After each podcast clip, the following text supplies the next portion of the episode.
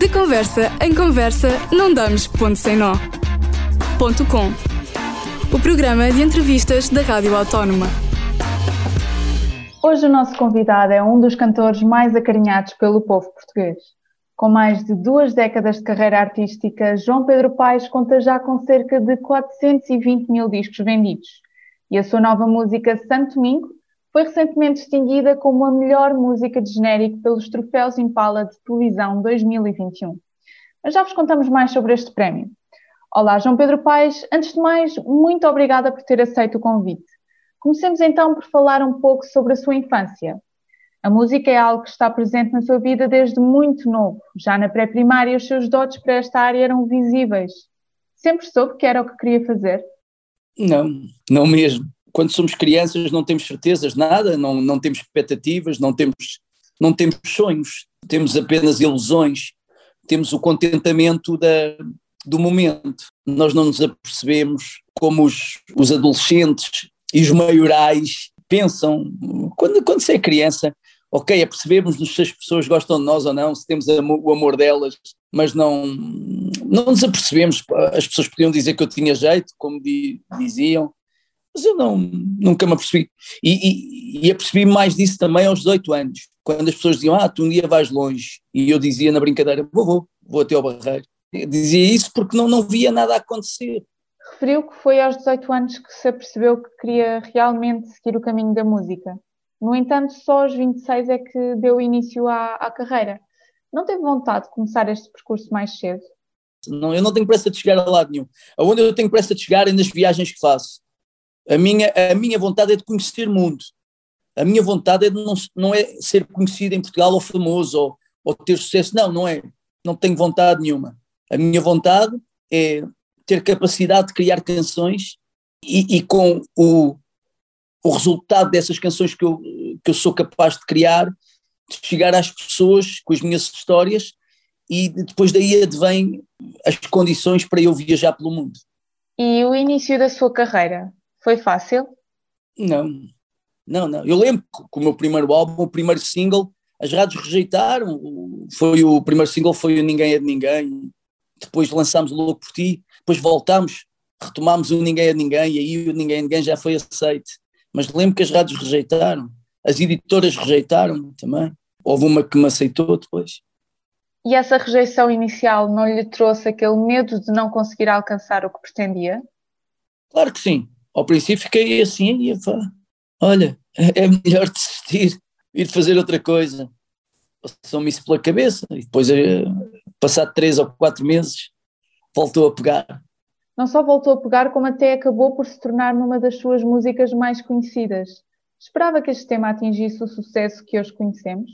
Podes ter confiança naquilo que fazes. Tenho confiança naquilo que faço, mas não, mas não posso criar expectativas. Ficas sempre com ansiedade, nervoso miudinho, nunca sabes. Quando dependes dos outros, nunca sabes onde vais chegar. Então, esse acaba por ser o lado mais ingrato da música. Por mais que se trabalhe e que se tenha talento, podemos não conseguir atingir o que desejamos porque estamos sempre a depender dos outros. Na música é. Se as pessoas que, que trabalham na rádio têm influência, se não quiserem, não há a mesma hipótese. Ou então os ouvintes da rádio fazem uma manifestação e vão para lá querer. Aí é diferente, talvez mexesse um bocadinho, se dissessem, é, não, vamos deixar de ouvir uns milhares, pá, vamos. Uh, talvez aí, mas não, claro que isso nunca vai acontecer, não é? Porque, porque há tanta gente a cantar, ninguém, ninguém faz falta. Epá, não. Uh, as rádios tocam o que lhes é mais, quase mais comercial, o que é mais popular. Tentam sempre chegar ao máximo número de pessoas. Exatamente. As rádios, as rádios vivem de audiências. E quando a música Ninguém é de Ninguém se tornou assim mais viral, não foi aí que pensou, se calhar, se calhar vou a algum lado? Não, não, porque depois vem, vem o medo, vem o medo de não conseguires fazer canções como ninguém é ninguém. Vem o medo, e agora o segundo disco, depois vem o terceiro, e agora o quarto, e o quinto, e o sexto. Estás sempre a medo, estás sempre a ser posto à prova. Será que ele vai conseguir fazer? Será que ele vai. E é isso que eu me debato sempre comigo próprio. Isso é que é a minha luta mesmo. É, é a minha luta é de ter a capacidade de construir novas canções, e sendo que lançou esta música no início da sua carreira, em 1997, e ainda é uma das mais pedidas nos concertos, sempre que a interpreta procura reinventá-la? Sim, tenho uma forma muito, muito própria de, de, de cantar, reinvento-me a mim próprio. Umas vezes, provavelmente sairá melhor que outras, mas não, não me repito, é raro repetir-me, porque sou muito distraído e, e tenho facilidade do improviso, então aproveito essa facilidade, esse facilitismo que eu tenho. Referiu ainda agora que é uma pessoa distraída. Nunca lhe aconteceu esquecer-se da letra de uma música a meio de um concerto? Oh, claro que sim, é, é natural, são cento e tal canções ao todo que eu escrevi até hoje, não achei todas de cor, às vezes tenho que olhar para, para o caderno, isso é, é, é inevitável. Antes de tomar a decisão de fazer da música a sua carreira, tinha outra área em que se destacava, que era o desporto, mais precisamente a luta greco-romana, chegando até a ser um dos melhores em Portugal. Por que decidiu optar pela música? Porque o, desporto é duro, não é? Há muitas lesões, há, o corpo fica cansado, a perda de peso incomodava-me imenso. Ninguém gosta de perder peso propositadamente e para, para representar, deixar de comer é, e treinar ao mesmo tempo e, e não poder tocar na comida, porque, porque senão o peso altera-se e não conseguimos eh, conciliar a, eh, a perda se quisermos, se quisermos uh, abusar daquilo que comemos. E acha que o facto de ter família ligada à música também acabou por o influenciar a tomar esta decisão? Talvez seja genético, não sei. Aí eu não posso provar isso mas se a genética resulta no sentido de dons, de, de, sim, um dom, não sei se é genético ou se é porque tem que ser. E retirou algumas aprendizagens da luta greco-romana a quem ainda recorra nos dias de hoje? Claro que sim. Ainda hoje eu faço desporto, ainda, ainda agora cheguei do treino, fui fazer judo hoje com colegas meus. O, o desporto uh, ajuda imenso. Uh, o, o desporto tem regras, são regras de, de, respeitar o adversário, de sabermos que há sempre alguém melhor do que nós, há sempre alguém mais competente, mais habilidoso, e, e eu acho que trouxe isso para a música. Então acaba por ser aqui que se une o desporto à música, é saber que não podemos ser sempre os melhores. É não criar muitas expectativas, é ter confiança naquilo que façamos, mas não, não criar expectativas, porque não, não, não, não está no nosso controle. Ao longo do seu percurso, já se encontrou pessoalmente com algum artista que admirava e que nunca pensou que iria conhecer? Claro que sim. Já conheci pessoas muito interessantes. Claro que o acesso que eu tenho a elas não, não é como eu gostaria, porque eles não me conhecem de lado nenhum, mas já conheci Sting, Brian Adams é aquele com quem, com quem falei mais até hoje, porque uh, o guitarrista dele já tocou várias vezes comigo, então, com o Brian Adams é aquilo que eu falo, que eu falei mais até hoje e trocamos mensagens de quando em vez, mas houve cantores que, que eu gostei imenso de ter apertado a mão, Bruce Springsteen, Roger Watson do Supertramp foi dos mais simpáticos, Mark Knopfler, Dark Straits, nunca apertei a mão ao Rod Stewart, adorava, acho o Rod Stewart eh, uma lenda viva e, e é o cantor que canta com mais alegria. Nunca vi ninguém tão contagiante de alegria que em cima de um palco como Rod Stewart. Nunca vi, nunca vi ninguém assim. Então ele acaba por ser uma inspiração para si. Claro que sim, então no, na infância era o que eu ouvia, Baby Jane, poças, brutal. Inspirou muito para a música que eu faço hoje, as melodias, a harmonia. A música reinventa-se, ninguém vai inventar nada agora. É como as pessoas. Nenhum ser humano vai, vai inventar nenhuma história que não, tem, que não se tenha passado com outra pessoa. Já se passou, só que com pessoas diferentes, com feitios diferentes, identidades diferentes, mas está tudo inventado. E a música é assim. Dos artistas que já conheceu, guarda assim algum momento mais caricato? Quando cumprimento alguém que tem um grande nome a nível mundial, fico sempre muito tímido, porque eu, eu não sou ninguém para eles. Eles são para nós. Nós conhecemos-los desde sempre. Agora, já abracei o Bruce Springsteen, falei com ele, uns breves minutos, pá, mas ele depois despediu-se de mim e já me esqueceu. Eu lembro-me desse momento para sempre. Ele nunca mais vai lembrar. Para além do Rod Stewart, quem é que gostaria de conhecer, mas que ainda não teve a oportunidade?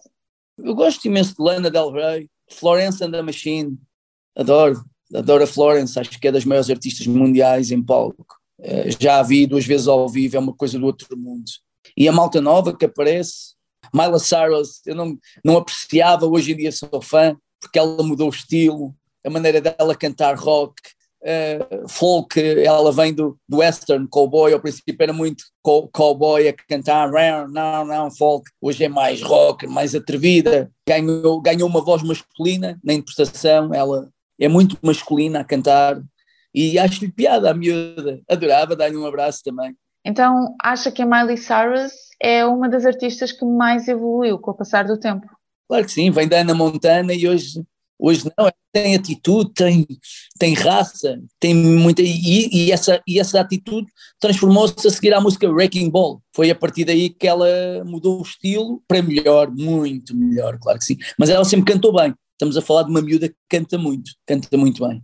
Trazendo agora a entrevista um bocadinho da televisão portuguesa, a novela Amar Demais, exibida pela TVI, tem como música genérico a Santo Domingo, do seu último álbum Confidências de um Homem Vulgar. O que sentiu quando soube que a sua música foi a vencedora do prémio de melhor música genérico pelos Troféus Impala de Televisão 2021? Não, não me passou ao lado, mas não dei muita importância é mais gratificante para mim o genérico, a música fazer parte do genérico, é muito gratificante. Aí sim, aí fiquei mesmo muito contente.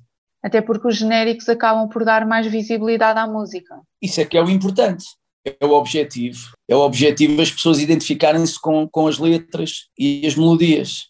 Deu início à carreira há quase 25 anos. Quando até ao ano de 1997, Alguma vez imaginou que se iria tornar num dos cantores mais conhecidos e acarinhados pelo povo português? E também que iria ser distinguido em tantos prémios como este? Se calhar pensava numa coisa, as pessoas é que diziam que eu ia, ia longe, mas eu, não, eu nada havia a acontecer com 18, 19, 20, 21, 22, 20, nada acontecia, nada acontecia. E eu continuava a minha vida, umas vezes trabalhava numa coisa, outras vezes trabalhava noutra, sem ser na música, ok, tocava nos bares, de quando em vez, eu, eu nunca tive sonhos. Quando eu digo sonhos é, ai, um dia, meu sonho. Não. O meu sonho hoje, apesar de estar na música, era ser uma profissão, ter uma profissão que não dependesse, não dependesse dos outros, no sentido da decisão. Um, um, cirurgião depende dele próprio e do estado de saúde do doente para o salvar. Isso também ajuda muito a, a, o estado em que o doente estiver mas o, o, o cirurgião tem a decisão final, tudo fará para o salvar, tudo mesmo. E na música é ingrato, é ingrato. Podes, podes pensar, podes ter momentos aí, eu gostava, mas sonhos megalómanos em Portugal, não, não, não os podes ter. Não, não, não podes porque é muito dificilmente se realizarão. E agora, João Pedro Paes, vamos a um pequenino desafio. Sei que tem um piano aí à sua frente, Consegue tocar-nos um dos seus temas, certamente? Claro que sim.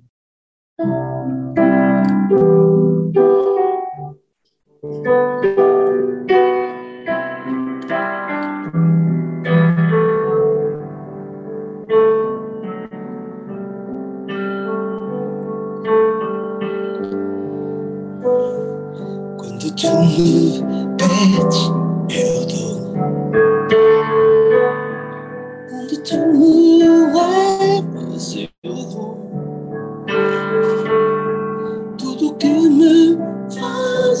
é bom.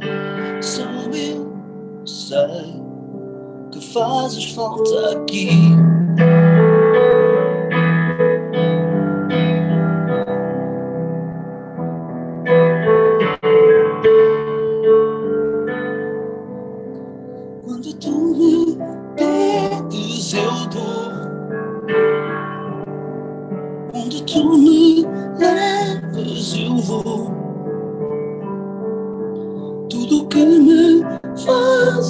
Fazes é bom.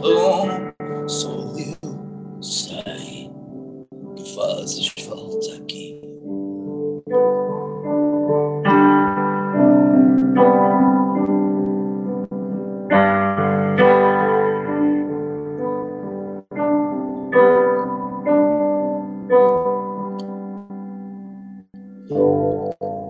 E é com esta grande música que nos despedimos de João Pedro Paes, um artista que ultrapassou a rejeição e se tornou num dos cantores mais acarinhados pelo povo português. João Pedro Paes, mais uma vez, muito obrigada pela companhia e espero que tenha sido tão gratificante para si como foi para mim. Muito obrigado. De conversa em conversa, não damos ponto sem nó. Ponto com. O programa de entrevistas da Rádio Autónoma.